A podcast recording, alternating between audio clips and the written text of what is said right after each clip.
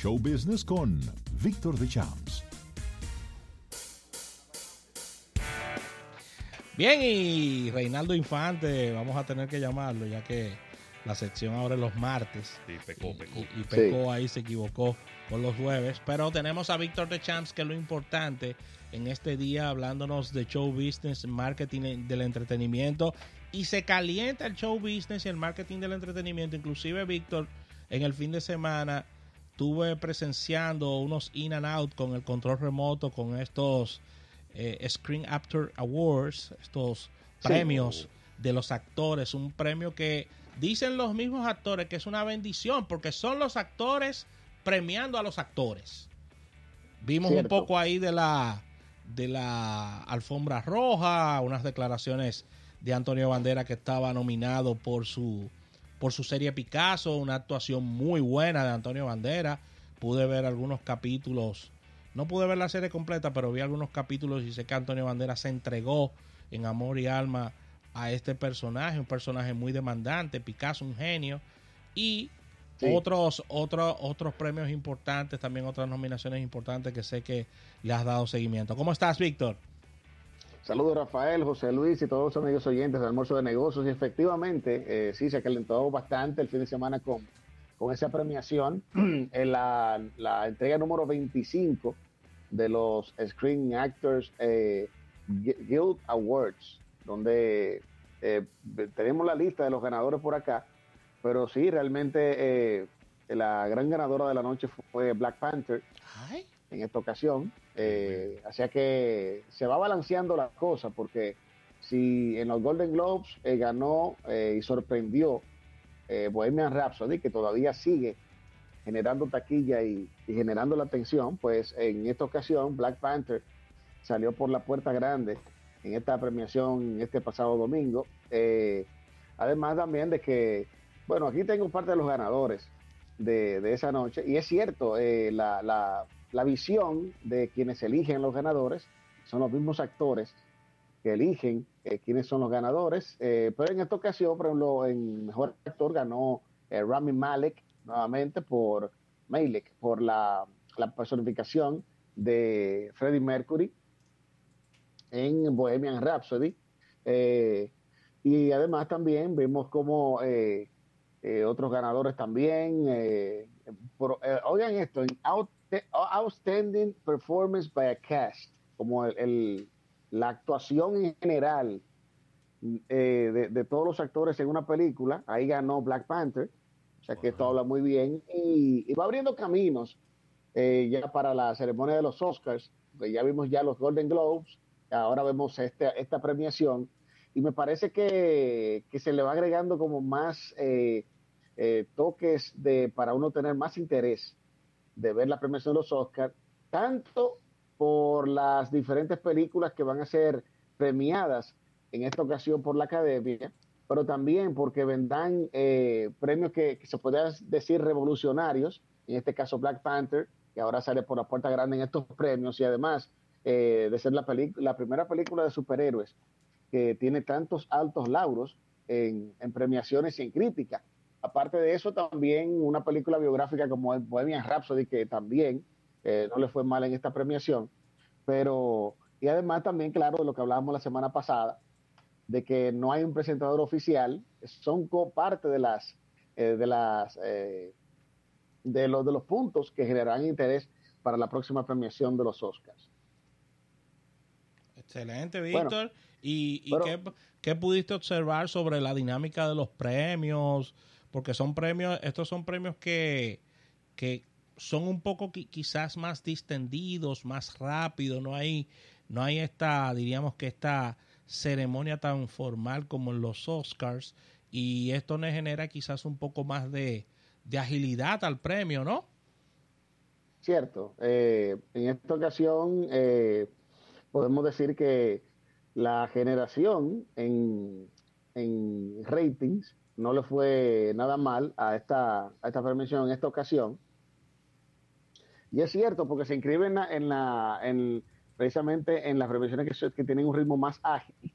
Recordemos también eh, que los Golden Globes Awards también tienen, tienen esa tonalidad, que no es una ceremonia tan sobria, que es una ceremonia un poquito más desenfadada, y esto pues ayuda bastante a la premiación eh, de, eh, como en este caso de los Screen Awards. Eh, tenemos por aquí el dato de que 2.8 millones de televidentes estuvieron viendo esa premiación el pasado domingo, un número que no, no, resulta tan malo de, dentro de la decadencia que hemos visto en algunas premiaciones. Habría que comparar cómo, cómo estuvo el año pasado esta premiación para entonces ya sacar conclusiones ahí.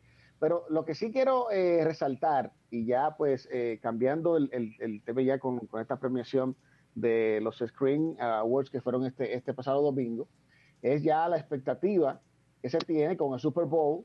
Y hay algo que un, un, artículo de The Hollywood Reporter, que quiero compartirlo con todos los amigos oyentes de Almuerzo de Negocios, y es que eh, el número de películas que tendrán trailers dentro del segmento publicitario del Super Bowl van a ser menos que el año pasado. ¿Qué? ¡Ay, qué decadencia! Va a ser menos que el año pasado y esto, eh, según eh, este, este reporte de, Hollywood Reporter precisamente, eh, habla de que por el alto costo de los 30 segundos en, en, una, en un comercial, para este, este, estos bloques comerciales que son tan apetecidos del Super Bowl, que precisamente hablaba Rafael de, que el medio tiempo será con Maroon 5 y veremos quién, quién tiene de invitado. Se habla de que Disney posiblemente pues sea la que lleve la, voz cantante en esta ocasión, porque aprovecharían esta, esta, este magno evento deportivo, el máximo evento deportivo en Estados Unidos, para eh, agregarle algo más a la expectativa con Avengers Endgame, sería la, la opción que ellos pudieran ejercer para, para publicitarla en esta, en esta entrega del Super Bowl. Se habla de que, de que el año pasado, el año pasado eh, se estuvieron eh, exhibiendo seis trailers de diferentes películas, pero este número podría bajar a tres o a cuatro, según este reporte en los bloques comerciales del Super Bowl. También se habla de que podríamos estar viendo un, un tráiler de Star Wars, el episodio 9. ¿Cómo? Esta película eh, se estaría exhibiendo ya el, el, 20 de diciembre y se utilizaría esta, este, este bloque, como estos bloques comerciales del Super Bowl para precisamente eh, ir publicitando ¿no? Eh, estas grandes producciones. Bueno, es un, es un caso lamentable porque el Super Tazón es una excelente plataforma para generar una ansiedad, una expectativa, un, un, qué será de estos trailers de, películas y muchos de ellos lo podemos ver y, y, regularmente se pasaban no solamente una vez el, el comercial, sino una o dos veces y eso generaba también un goodwill de, que las personas se enteraban de cuáles son las películas que vienen para este verano, cuáles son los blockbusters que vienen para eh, finales de año. Y tú decirme que, baja esta categoría de inversión deja muy mal parado al Super Bowl y también a la, a la inversión en el cine en cuanto a publicidad. Así es, así es, y pero eh, veremos eh, cómo cómo, cómo vienen, pero la, expectativa sí que será alta, ¿no? Como siempre, pues, para, para, estos bloques comerciales de Super Bowl que será celebrado en el, estadio, el Mercedes-Benz de Atlanta, uno de los estadios más modernos en la actualidad, eh, donde juegan los equipos precisamente de, de Atlanta. Y bueno, toda la expectativa está ahí y precisamente, ya que decías eso, estuve viendo un estudio que, no tengo la cifra exacta, pero en CNN estuvieron hablando ayer de la cantidad de comida que se degusta el día del Super Bowl. Que quiero sumarlo a también, ya que hablaban hace un rato de, que se tiran muchas frías, pues también se come muchísimo. Eh, sí, muchas alitas. Se celebra un Super Bowl. Alitas, pizzas, hot dog. Todo eso. Bueno, eh, ya podemos ver incluso publicidad de, camionetas eh, de alto rendimiento eh, donde, donde tienen incluso su parrilla incluida para, para hacer parrilladas en los parqueos. En los parqueos antes del juego. Sí, sí. Bueno, otra, otro eh, reportaje también que, que, estuve dándole seguimiento y es, uh, estuve viendo en un diario llamado El Espectador, en su, su página, eh, este diario colombiano, hablaba de la costosa apuesta de Disney por el servicio de streaming. Y ese, este tema, hace mucho que se viene hablando ya del, de lo que será el, el, el servicio de streaming precisamente de Disney, que es una de las apuestas a que esta, esta gran compañía eh, pues eh, se está aventurando, pero según dice este reporte, aunque los analistas digan que Disney será el ganador en el largo plazo, se viene un año difícil para la compañía y compite con Netflix que tiene 140 millones de suscriptores. Bueno, pero no, no fue ese mismo artículo que yo estuve leyendo, pero vi una información, un header de información diciendo que el servicio de streaming no ha salido y ellos han perdido mil millones de dólares. Uf. Los amigos de Disney. Oye. Es que, sí, es sí. que están, están como el cuento de del lobo, anunciando y anunciando y no termina de llegar.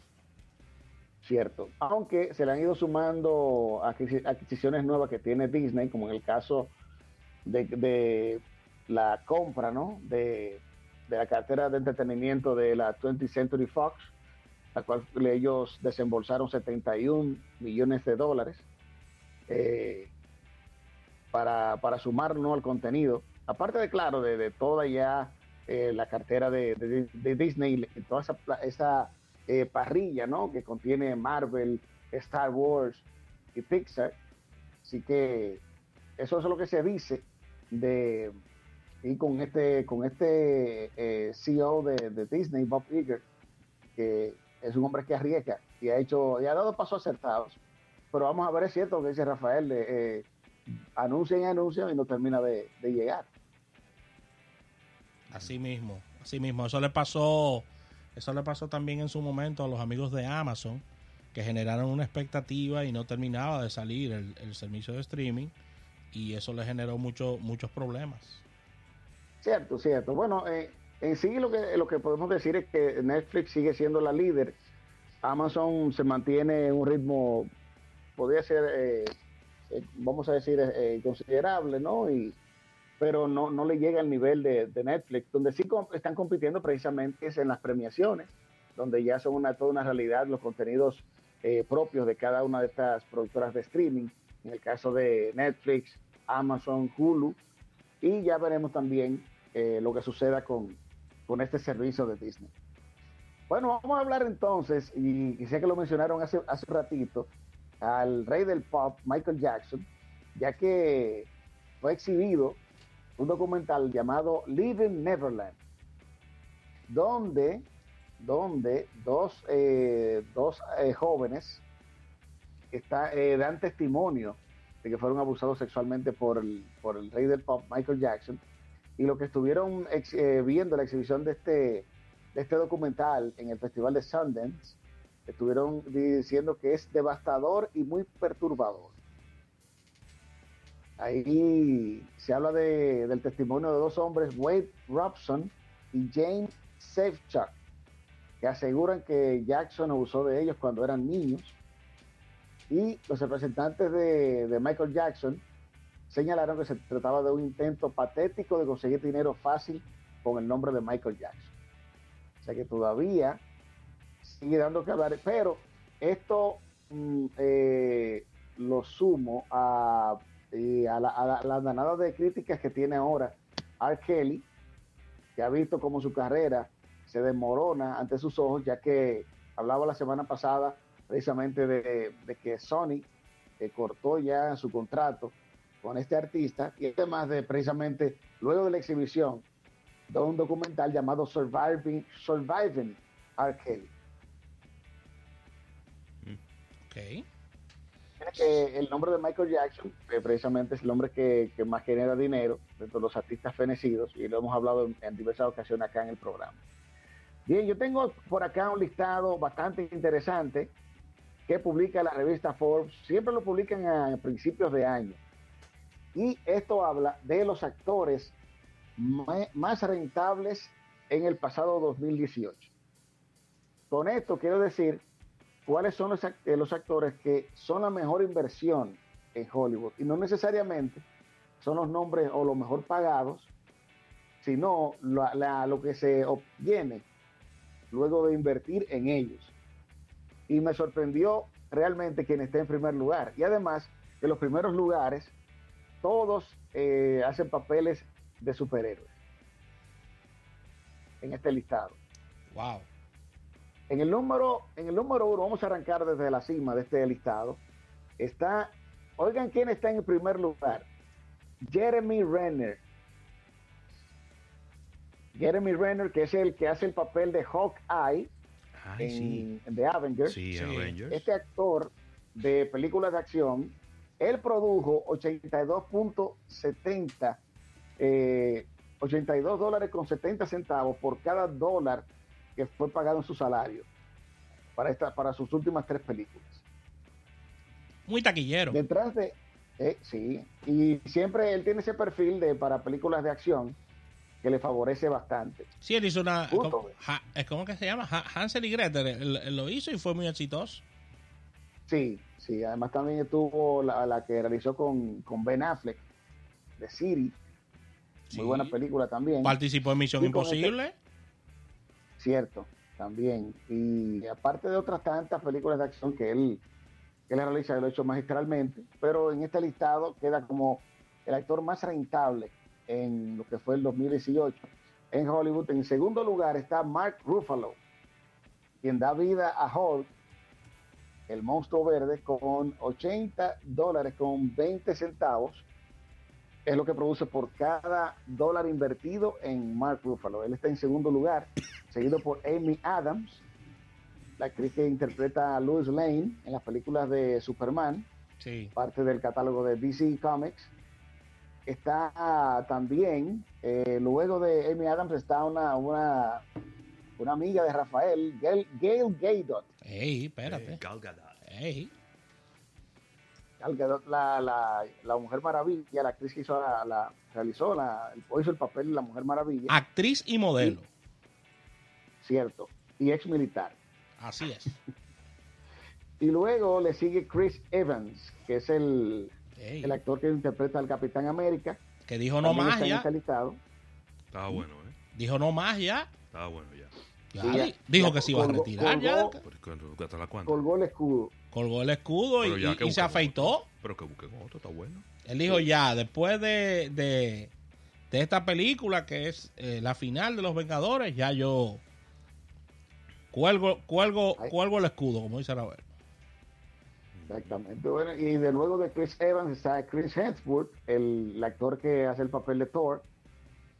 También está en este listado como de los actores más rentables del año 2018. Luego le sigue, eh, por aquí tengo, un momentito, por aquí, por aquí también los menos rentables. ¿eh? Víctor.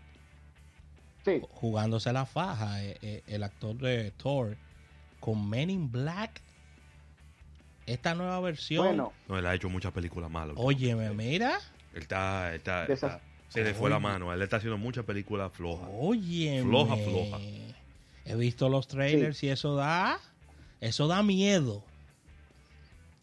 Realmente, para mí fue una decisión desacertada el aceptar este papel, pero hay que quisieron ver, combinar, quisieron combinar la fórmula de esta chica actriz de color que, que aparece en Thor también.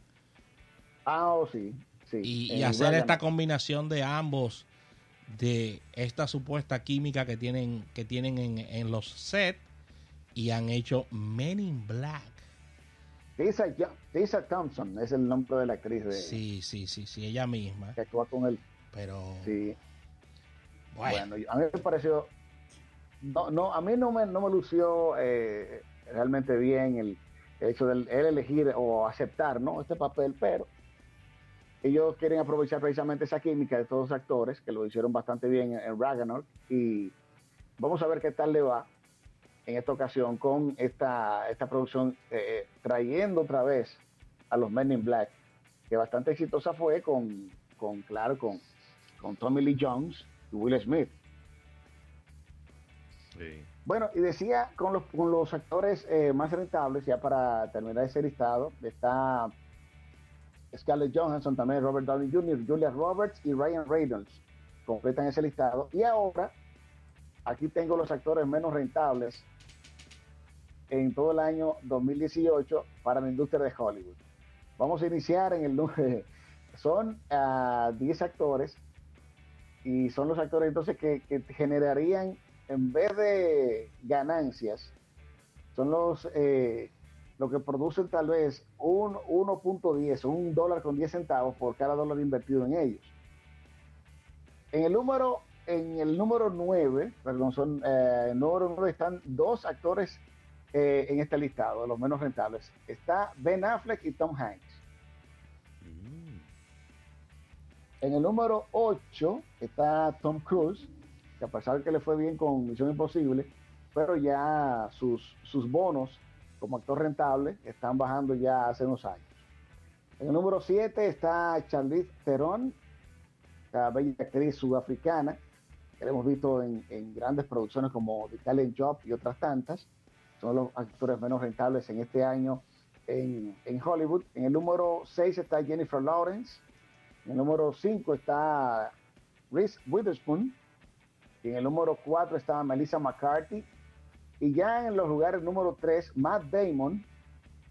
Y en el segundo lugar, en este listado de los actores menos rentables, está Christian Bale, que mucha gente lo criticó por el, por el acento que él utilizó en los Golden Globes Awards, que la gente dice, vaca, yo no sabía que él era inglés. Mm. no sé si fue el alcohol o, o, le estaba metido un personaje. exacto, estaba practicando un personaje. Sí, sí, por eso hablo un poquito enredado. Pero en el número uno, el actor menos rentable del 2018 es Matthew McConaughey. Ay, ay, ay, ay, ay, ay, ay, ay, ay, ay, hace, hace mucho no pega una. No, imagínate tú. Óyeme, a ese le pasó como, como a muchos deportistas y atenistas que eh, deportistas y, jugadores que se genera una expectativa grandísima con él porque de ese actor se decía que era el próximo Marlon Brando. Se decía que era el, nuevo Paul Newman. Sí, sí, sí, Marlon Brando por el parecido eh, eh, físico y la verdad es que eh, se quedó en la gatera él, ¿eh? Ese quiso meter, eh, bueno, hizo eh, en Dallas Buyers Club, ahí él creo que fue tremenda. una actuación superba que hizo ahí, pero luego ya unos papeles en películas como de, unos presupuestos medios cortos que, ha hecho. Y no, no la ha traído con él realmente, no, no la ha pegado. Así que que continúa haciendo comerciales, que lo he visto en varios. Sí para que, para que asegure la, la, picada, ¿no? Víctor, Vamos a hablar entonces. Con tu anuencia, tenemos un, un, break comercial enganchado todavía, este oh, último. Vamos a un break bien cortito y venimos contigo inmediatamente. Excelente.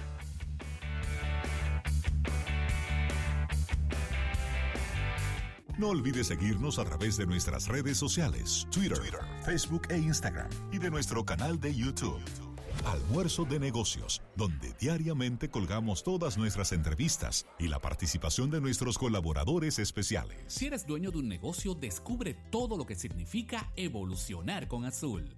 Esto va desde poder aceptar pagos con tarjetas y dispositivos móviles en tu comercio físico o vender desde tu página web con la seguridad, estabilidad y el servicio que necesitas hasta contar con herramientas innovadoras para mantener el crecimiento de tu empresa.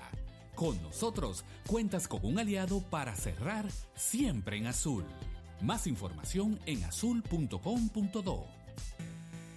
Si quieres mantenerte actualizado durante todo el día, debes entrar ahora mismo desde tu móvil a almuerzodenegocios.com para que puedas disfrutar de los más creativos comerciales, participar de las encuestas más actuales y volver a disfrutar de las entrevistas que te han impactado además de los audios grabados de todos nuestros programas. almuerzodenegocios.com.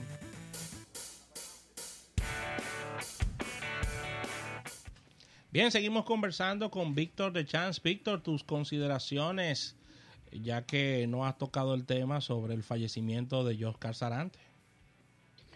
Cierto, eh, hablar de, de, la lamentable noticia de que desde anoche ya nos enteramos del fallecimiento de, a mi entender y en mi, opinión, uno de los mejores exponentes de la bachata, eh, un cantante con, una trayectoria que va desde sus inicios, de Dios Casarante, que estuvo en orquestas como la de Cheche Abreu, estuvo también en una ocasión con, con Guancho Viloria, sus inicios, y luego ya eh, pues eh, hizo su carrera de bachatero. Inicialmente se llamó, se llamaba, tenía un apodo que sea el Prabú, eh, cuando inició su carrera como, bachatero, y luego pues eh, descolló ya con, el nombre sólido de Oscar Sarante.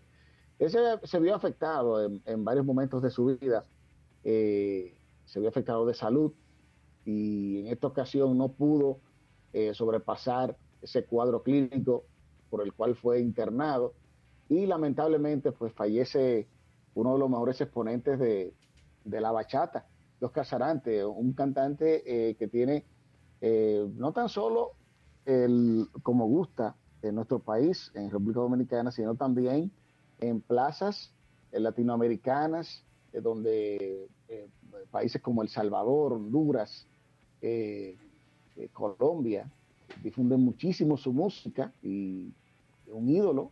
Y, y la genialidad y la sensibilidad de, de de darse cuenta por ese olfato y también por temas de gusto de que en el merengue no era que estaba lo suyo, sino en la bachata y que su voz era más friendly a la bachata que al mismo que al mismo merengue. Pocos artistas han podido hacer este crossover de manera exitosa y Oscar Sanante es el mayor exponente de ellos porque él abandonó totalmente el merengue para dedicarse a la bachata que le generó mucho éxito. Sí, una voz eh, muy melodiosa y además también de la, de la cantidad de éxitos que, tuvo eh, tema por tema.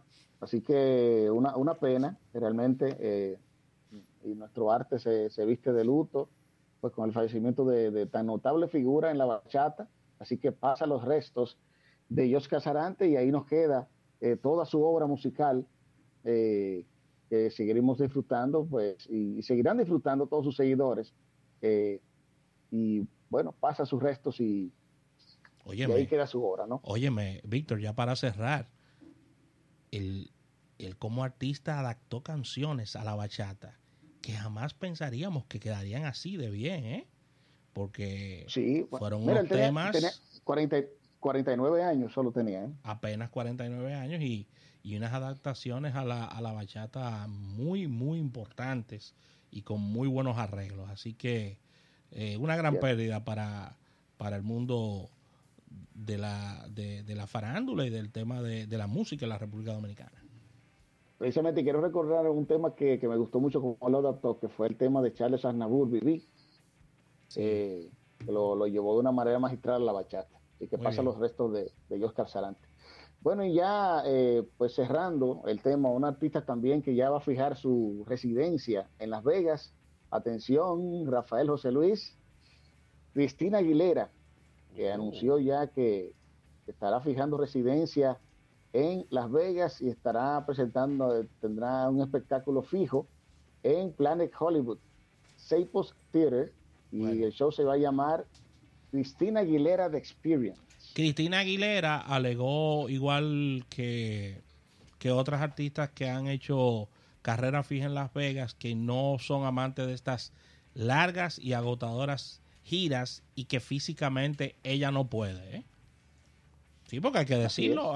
Físicamente, Ravelo, hay artistas que no, no soportan este, este tipo de, de, de, agotamiento y todos esos viajes, todos esos vuelos todo ese cambio de clima, todo ese cambio físico, eso no es fácil. Y ella alegó de que ella no puede. Y dice, yo no puedo, ¿eh? No.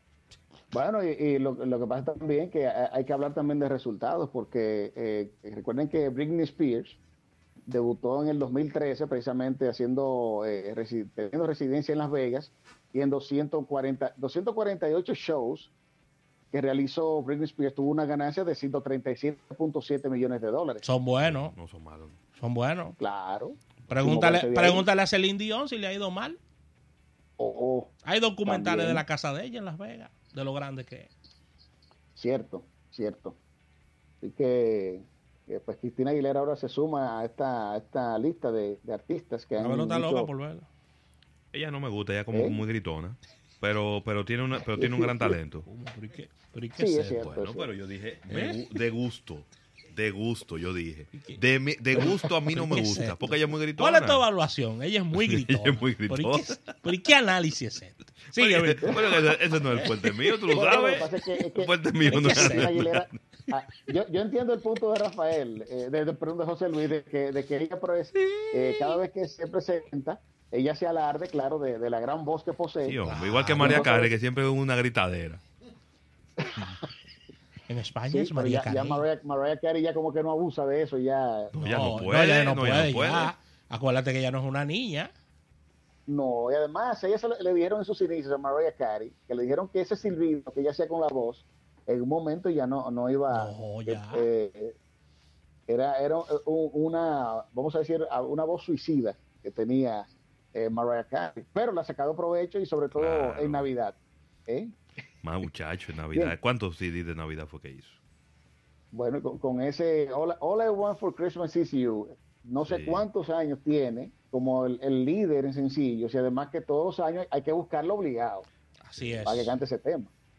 Bueno, y ya para, para cerrar en el día de hoy, Glass, la película Glass, eh, se mantuvo en la cima de las películas más taquilleras en el pasado fin de semana, reinando eh, esta película de Universal, lo más reciente de M. Night Shyamalan, lleva ya eh, recaudado 73.4 millones de dólares.